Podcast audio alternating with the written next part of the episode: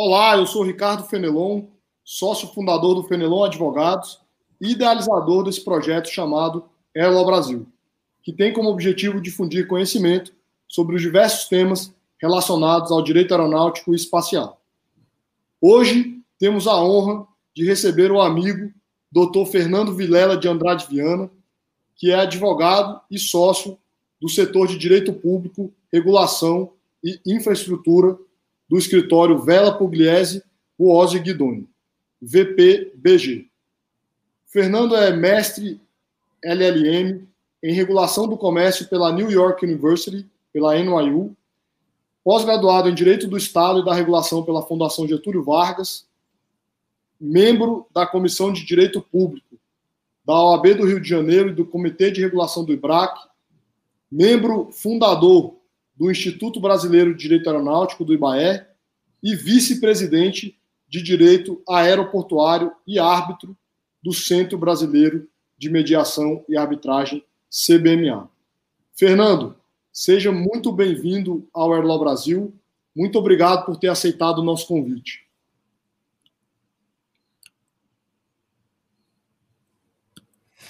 Fenelon, obrigado pela gentil apresentação. É uma enorme alegria, uma honra estar aqui com você no Erló. Quero começar parabenizando você é, por essa iniciativa e é, de democratização da informação e do conhecimento.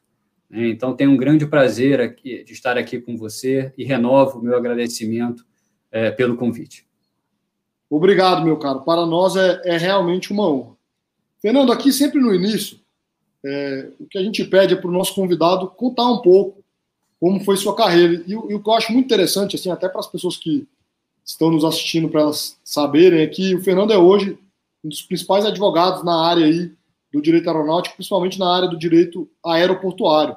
Até trabalha isso e trabalha com isso em comissões aí, como vimos. E, e assim, Fernando, eu queria saber como é que você foi parar nessa área, que é uma área muito específica, né? Excelente pergunta, Fenelon. É, deixa eu começar falando um pouquinho mais do, do Erló, porque eu assisti é, algumas conversas é, que você teve com o diretor Catanã, com o Ian Grosner, com o José Gabriel Assis de Almeida. É, eu tive o prazer de trabalhar com o Zé Gabriel há muitos anos, 15 anos. É um advogado de altíssimo nível e sempre se destacou é, no setor de aviação civil. Então, é, como eu disse no início, para mim é um prazer estar aqui com você é, falando um pouquinho é, sobre direito é, da aviação civil, direito aeronáutico, direito aeroportuário. Falar do início da minha atuação nesse setor. É, deixa eu, eu, voltar um pouquinho no tempo é, e explicar como eu entrei no direito regulatório. Né? Então, eu comecei a atuar no direito regulatório quando o direito ainda é, era muito embrionário no Brasil. Diversas agências reguladoras sequer existiam, inclusive a própria ANAC, que é de 2005. Comecei a atuar nessa área em 2002. O processo é, de privatização, de desestatização, estava em pleno vapor, o Brasil ainda estava construindo o seu arcabouço regulatório. Né? E eu tive a sorte é, de ter excelentes professores profissionais. É, um deles é o professor Sérgio Guerra, que hoje é diretor da FGV do Rio de Janeiro. E eu lembro, em 2005, quando o Sérgio lançou o livro dele sobre controle judicial dos atos regulatórios. A literatura do direito regulatório no Brasil era muito escassa e talvez tenha sido, pelo que eu me lembre, é, o primeiro livro sobre é, controle judicial de atos é, regulatórios. Naquela época, é, Fenelon, você vai lembrar, ainda tinha polêmica discussão sobre o cabimento do recurso hierárquico impróprio de decisões colegiadas de agências reguladoras, por exemplo, o Sérgio enfrenta é, nesse livro dele. E o meu contato, aí entrando na sua pergunta, o meu contato com o direito regulatório aeronáutico é, foi um movimento natural é, da minha atuação no direito público e no direito regulatório como um todo. Então, é, quando o, os processos é, de concessões é, aeroportuárias iniciaram no Brasil, e você viveu isso, Fenelon, na cadeira de regulador, é, eu lembro bem, é, quando eu comecei atuando já nas primeiras rodadas de concessão de aeroportos e pude vivenciar todo esse processo de desestatização ao longo do tempo, né, desde aí da segunda, terceira rodada é, de concessão, toda a, a evolução é, dos editais e das discussões regulatórias é, que a ANAC encampou na época. Então, o meu contato é, com o direito aeronáutico, é, aeroportuário, foi um movimento natural na minha carreira, é, já tendo uma carreira no direito público e direito regulatório mais consolidada. Então, não foi nada não foi nada procurado, foi um movimento natural.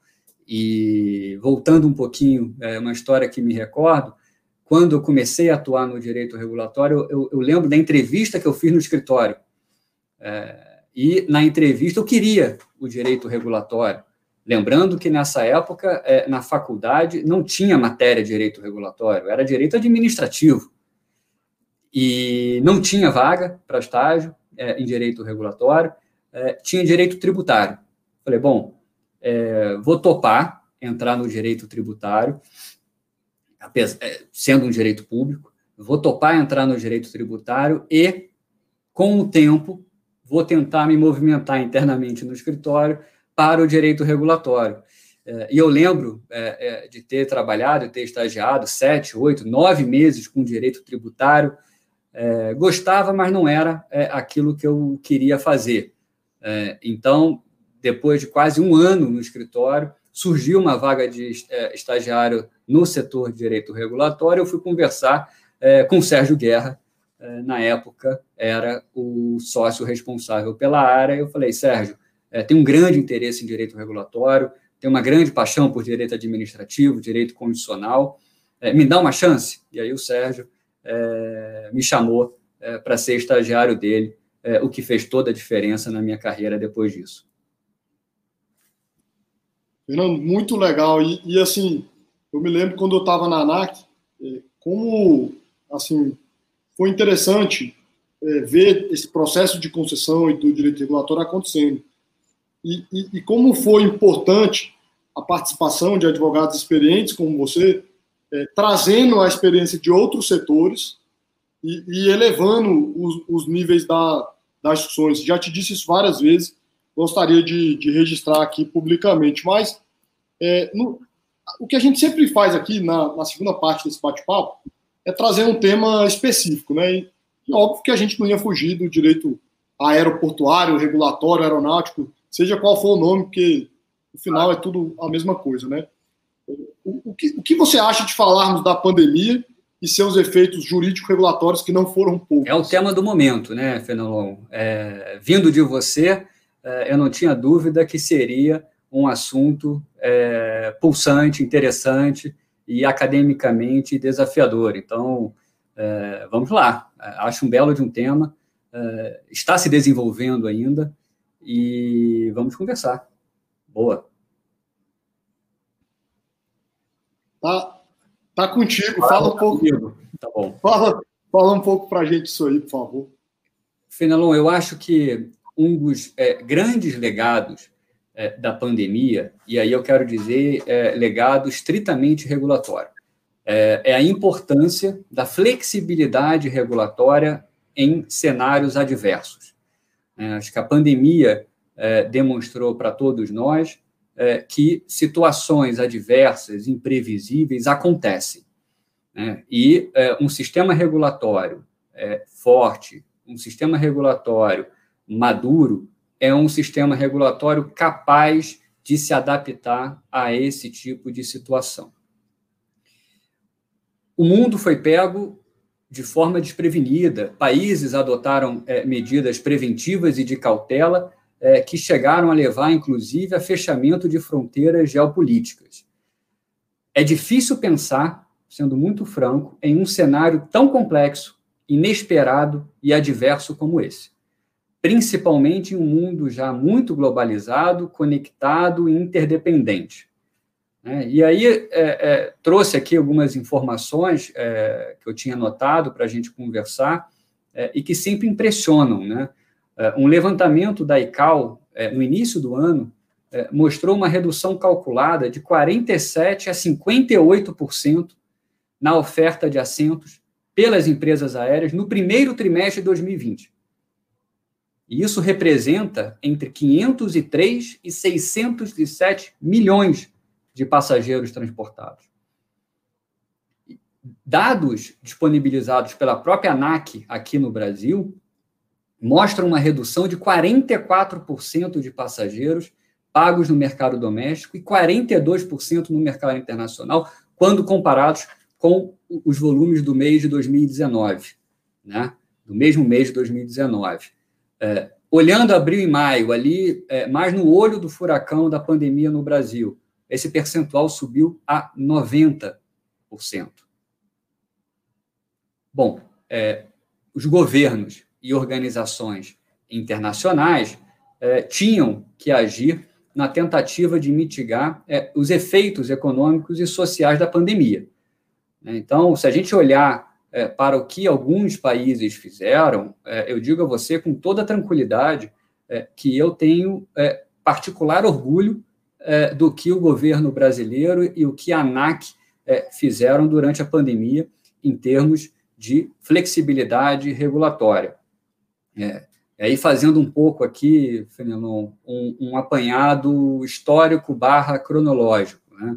É, ainda em março é, de 2020, o governo é, federal editou a medida provisória 925, depois foi convertida em lei, é, prorrogando o, pagamento de outorgas é, decorrentes dos contratos de concessão de aeroportos até dezembro de 2020 e fixou o prazo de 12 meses para o reembolso relativo às passagens aéreas.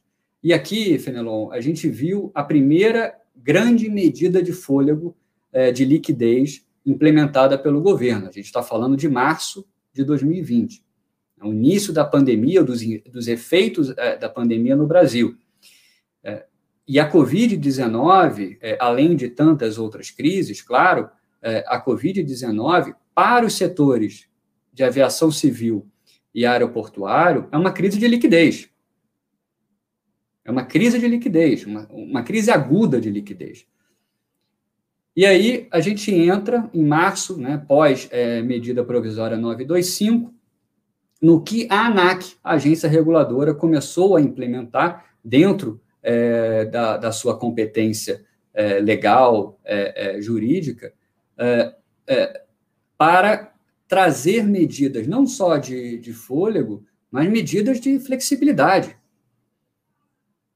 E foi um papel elogiável da agência é, no início da pandemia, é, mais precisamente no primeiro semestre de 2020. Né? E eu vou exemplificar aqui, é, e fica à vontade, Filhão, para me interromper a qualquer momento. É, eu fiz uma, uma ordem cronológica, 28 é, de março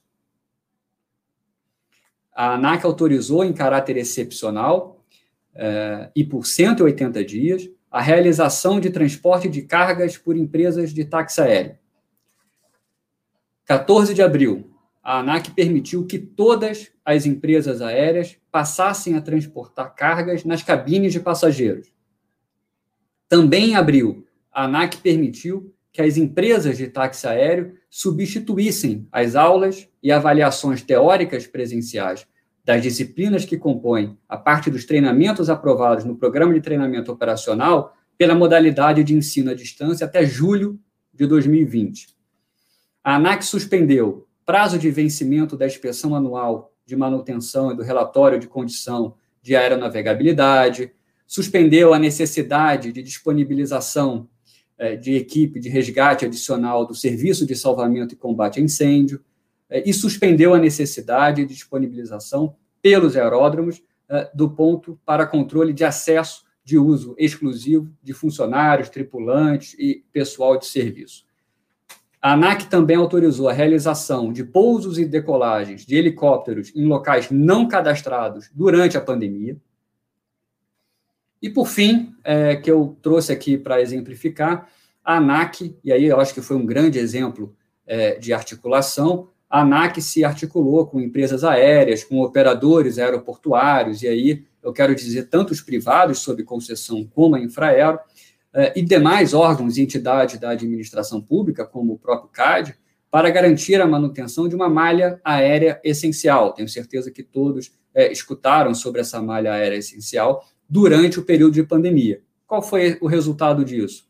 Garantiu que nenhum estado da federação ficasse sem atendimento de serviço aéreo. E o que, que a gente tira é, de todo esse apanhado? Que a flexibilização regulatória, aí falando um pouco mais em termos jurídicos, que a flexibilização regulatória é possível e compatível com a razoabilidade, proporcionalidade e eficiência no contexto pandêmico, como forma de adaptar o estoque regulatório, ou seja, tudo aquilo que existe é, vigente na agência reguladora, a realidade vivenciada pelos agentes regulados, pelo mercado, pela sociedade. A gente não pode esquecer disso. O papel da agência reguladora é realmente ter esse tripé entre é, agente regulado, sociedade Estado, é, e permitir, né, no final das contas, é, o próprio atendimento dos interesses públicos primários e secundários da sociedade.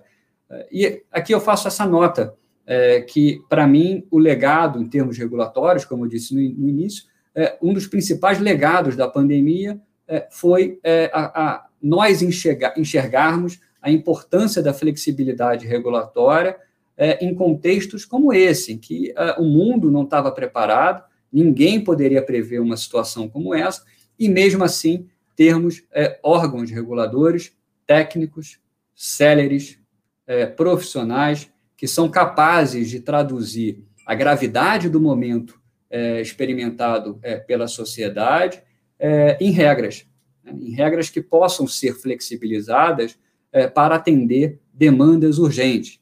Né? Dessas todas, eu consigo separar o pouso e decolagem de helicóptero em lugar não autorizado e autorização para transportar cargas é, ao invés de passageiros. É, são medidas que foram tomadas com celeridade é, e que favoreceram principalmente é, o atendimento é, e a logística de transporte de material é, na pandemia. Então, para mim é isso, Fenelon. a pandemia ensinou é, a importância é, da flexibilidade regulatória e da capacidade de adaptação é, do órgão regulador. Fernando, esses pontos excelentes que você colocou, eu tenho dois breves é, comentários, né? O primeiro é que eu, eu achei muito interessante que você foi pontuando questões que muitas vezes é, nem tem a ver com o aeroporto, assim, né, é, propriamente dito que é uma medida, por exemplo, para uma empresa de táxi aéreo transportar carga, uma empresa aérea transportar, transportar carga na cabine. É, uma das dificuldades que, em alguns momentos, eu, eu presenciei na ANAC foi dos diferentes setores dentro da aviação não perceberem que tudo estava conectado, né? E você fez isso de uma forma muito, muito interessante agora, que, que se você trabalha isso vai ter impacto direto eu, eu congelei ou foi impressão? Você congelou. eu estava dizendo que eu estava dizendo da importância de você olhar o setor como um todo, né? Que você citou medidas que não necessariamente tratavam diretamente de aeroportos, mas garantiam mais voos ou garantiam uma continuidade claro. de voos e acabavam tendo impacto também para os aeroportos.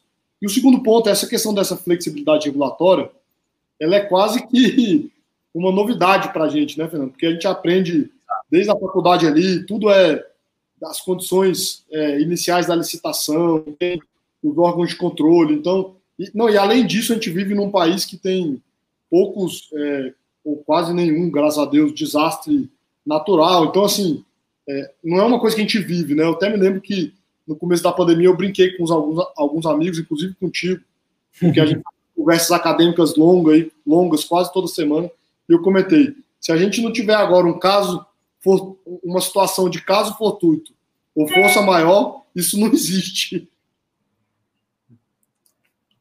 Se a pandemia não fosse um caso fortuito ou força maior, Fenelon, é, com tudo que a gente é, é, estuda, escreve, é, aprende, reflete, é, eu acho que a gente poderia é, garantir que não haveria nunca mais um caso fortuito ou força maior no Brasil.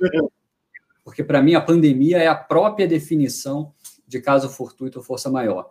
É, mas essa é uma discussão bem interessante, viu? Porque é, no Brasil, a gente sabe, caso fortuito ou força maior, até em razão da sua raridade, não acontece é, todo momento, é, são conceitos jurídicos é, é, indeterminados, né? não está definido na lei. É, os contratos de concessão geralmente não trazem é, uma lista detalhada do que é ou não caso fortuito ou força maior.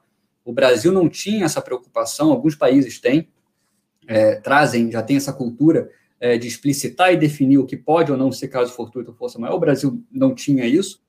Então, é, é, acho até, Fenelon, pegando um gancho com isso, é, acho até a, a, a, iniciativa que o Ministério da Infraestrutura tomou é, logo no início da pandemia, ali eu acho que foi abril, maio, é, de é, emitir um parecer. Né, a, a, consultoria jurídica do Ministério emitiu um parecer reconhecendo a pandemia pela Covid-19 como um caso de é, é, é, caso fortuito ou força maior em tese, eu acho que essa medida ela foi muito bem-vinda, principalmente para oferecer né, algum tipo de conforto aos investidores. Né? É claro que cada contrato aloca, Fenelon, a gente sabe disso, é, é, o tipo de risco de quem deve suportar o caso fortuito ou força maior, ou quais as condições para que possa é, exercer esse direito de reequilíbrio, por exemplo, ao caso fortuita, força maior, contrato de concessão de aeroporto, pegando exemplo aqui da nossa conversa. O risco está alocado ao poder concedente, mas o concessionário precisa demonstrar que aquele risco não era assegurável no Brasil é, a preços em condições de mercado. Então, o risco está alocado ao poder concedente, mas tinha uma condição ali é, fácil de se demonstrar, mas tinha uma condição. É, tem contratos, é, por exemplo, contrato de petróleo e gás. A gente sabe que a concessão para exploração de petróleo e gás no Brasil não é uma concessão de serviço público, né? mas esse é um risco alocado, e aí por isso é um risco alocado é, ao agente privado e não ao poder concedente. É, outros contratos, e aí contratos administrativos clássicos de obra, é, ou contratos de concessão, rodovia, por exemplo, é, geralmente esse risco está alocado ao poder concedente. Mas a verdade é que o Brasil nunca se preocupou é, com caso fortuito ou força maior até agora. É, nós, vamos ter muitos aprendizados disso, e eu concordo plenamente com o seu comentário sobre o parecer do, da consultoria jurídica do Ministério, porque, na minha opinião, foi uma decisão político-institucional muito importante de, de passar a régua, né? Ó, tem sim caso fortuito e, e força maior, e agora vamos trabalhar para para resolver, senão poderia ficar muito tempo se discutindo se era ou não, até por não ser um tema habitual aqui no, no Brasil.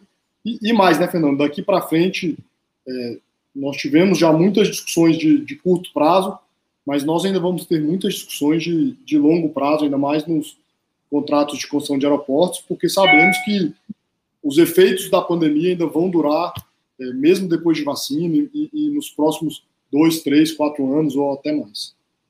E, e Federão, sobre o, o, parecer ainda, acho uma informação interessante trazer, é, que durante o primeiro semestre, é, eu acabei, volta e meia eu contribuo com o Banco Mundial. O Banco Mundial edita é, é guias, é, é, informações sobre como determinado país regula determinados setores.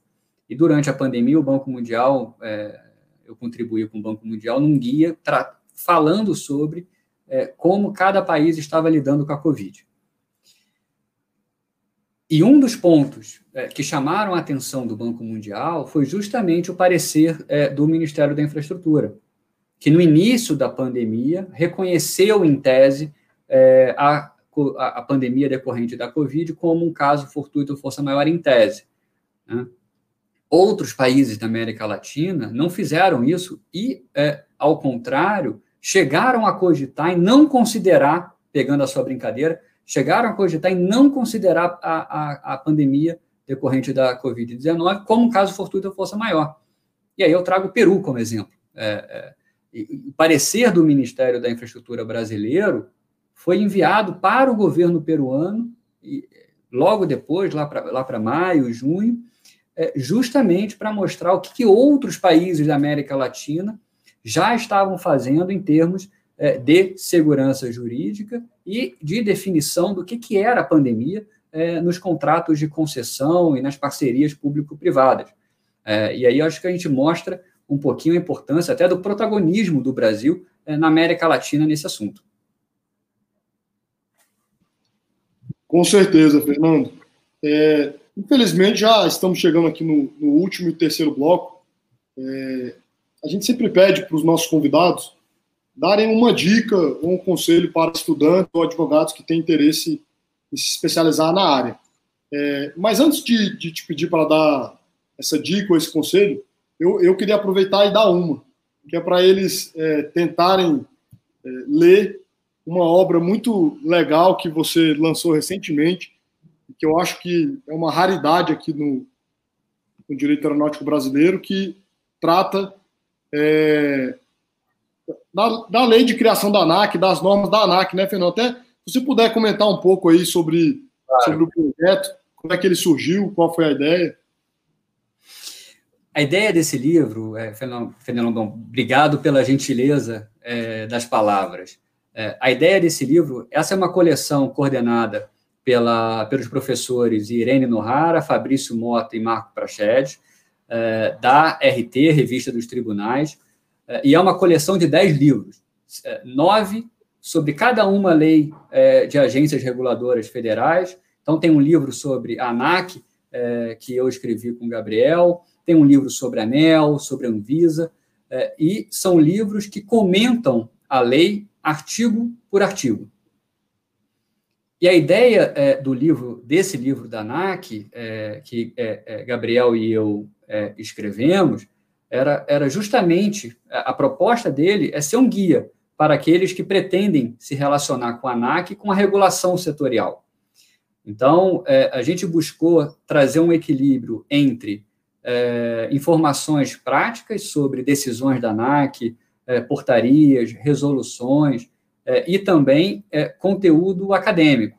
Então, vai ter discussões é, sobre análise de impacto regulatório, sobre o poder normativo é, de agência reguladora. A gente buscou trazer esse equilíbrio entre é, o pragmatismo do exercício da profissão ou da relação com o setor regulado e o conteúdo regulatório acadêmico. e o interessante, Fenelon, é que com esse livro, é, a gente começou a escrever no final do ano passado é, e terminamos agora, é, meados de 2020, julho, agosto, nós já trouxemos, inclusive, um capítulo sobre a Covid, o impacto da Covid no setor de aviação civil e aeroporto. Então, é um livro que nasce bem atualizado também sobre o que a gente conversou aqui sobre flexibilidade regulatória. Muito legal, Fernando. É, isso é realmente muito, muito raro a gente ter é, uma bibliografia como essa. Mais alguma dica, algum conselho aí para os estudantes, profissionais que estão ingressando no mercado? Fenelon, é, se a opinião fosse boa, a gente vendia, não dava, né? Uh, mas eu posso falar algo que eu pratico, né? E, e acho que isso pode ser é, uma boa é, forma de começar. É, eu sempre recomendo é, leitura e estudo constante, são os principais aliados de um bom advogado. Né? É, e digo também para é, estudantes e jovens advogados que não tenham medo de questionar ou discordar. É, eu geralmente brinco, eu digo que ninguém tem um monopólio de uma boa ideia.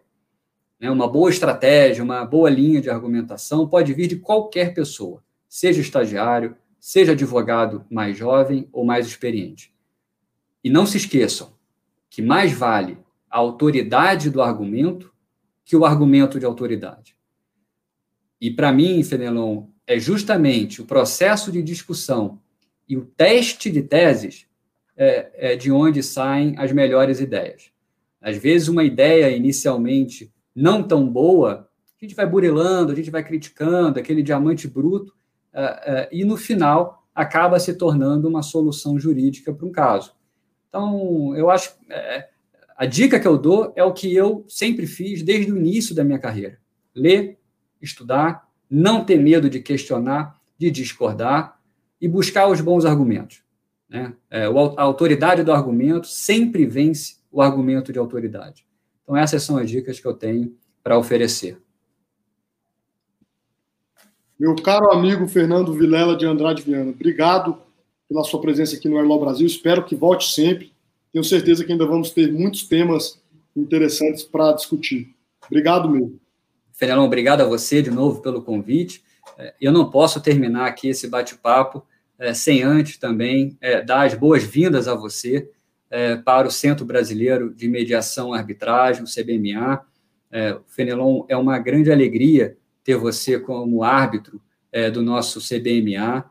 O CBMA é hoje uma das principais câmaras de arbitragem no Brasil e eu não tenho dúvida que toda a sua experiência na administração pública, sua experiência como regulador, né, como decisor no âmbito de uma diretoria colegiada, é, vai acrescentar muito para o CBMA e é, você, como árbitro, é, também não tenho dúvida que vai ser muito procurado no CBMA, porque todos conhecem a sua capacidade de raciocínio, é, a sua ponderação, é, o seu profissionalismo. Então, quero dizer aqui que para o CBMA é uma alegria e uma honra ter você na nossa lista de árbitros. Muito obrigado, meu amigo, pela gentileza. Como eu, eu já lhe disse no privado e também para, para o nosso presidente Gustavo, é uma honra muito grande fazer parte do CBMA. Tenho certeza que dentro desse nosso é, setor de infraestrutura tem muito espaço ainda né, para a arbitragem e tenho certeza que é, estaremos à disposição para tocar vários projetos nesse sentido aí dentro do CBMA. Uma honra muito grande fazer parte. Muito obrigado. Queria, é, como sempre, agradecer a todos que nos assistem e deixar aqui aquele pedido para nos seguirem nas redes sociais, no LinkedIn, no YouTube. Muito obrigado a todos e uma excelente semana. Obrigado, um abraço.